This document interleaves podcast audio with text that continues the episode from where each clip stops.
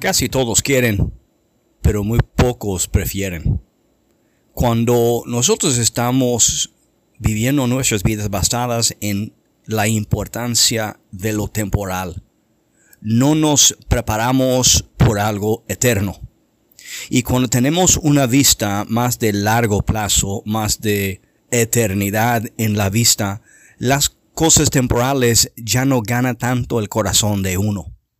Mateo 7, versículo 14, Dios lo dijo así de tal manera, pero estrecha es la puerta y angosto es el camino que conduce a la vida o a la verdadera vida, la esencia, la realidad de la vida.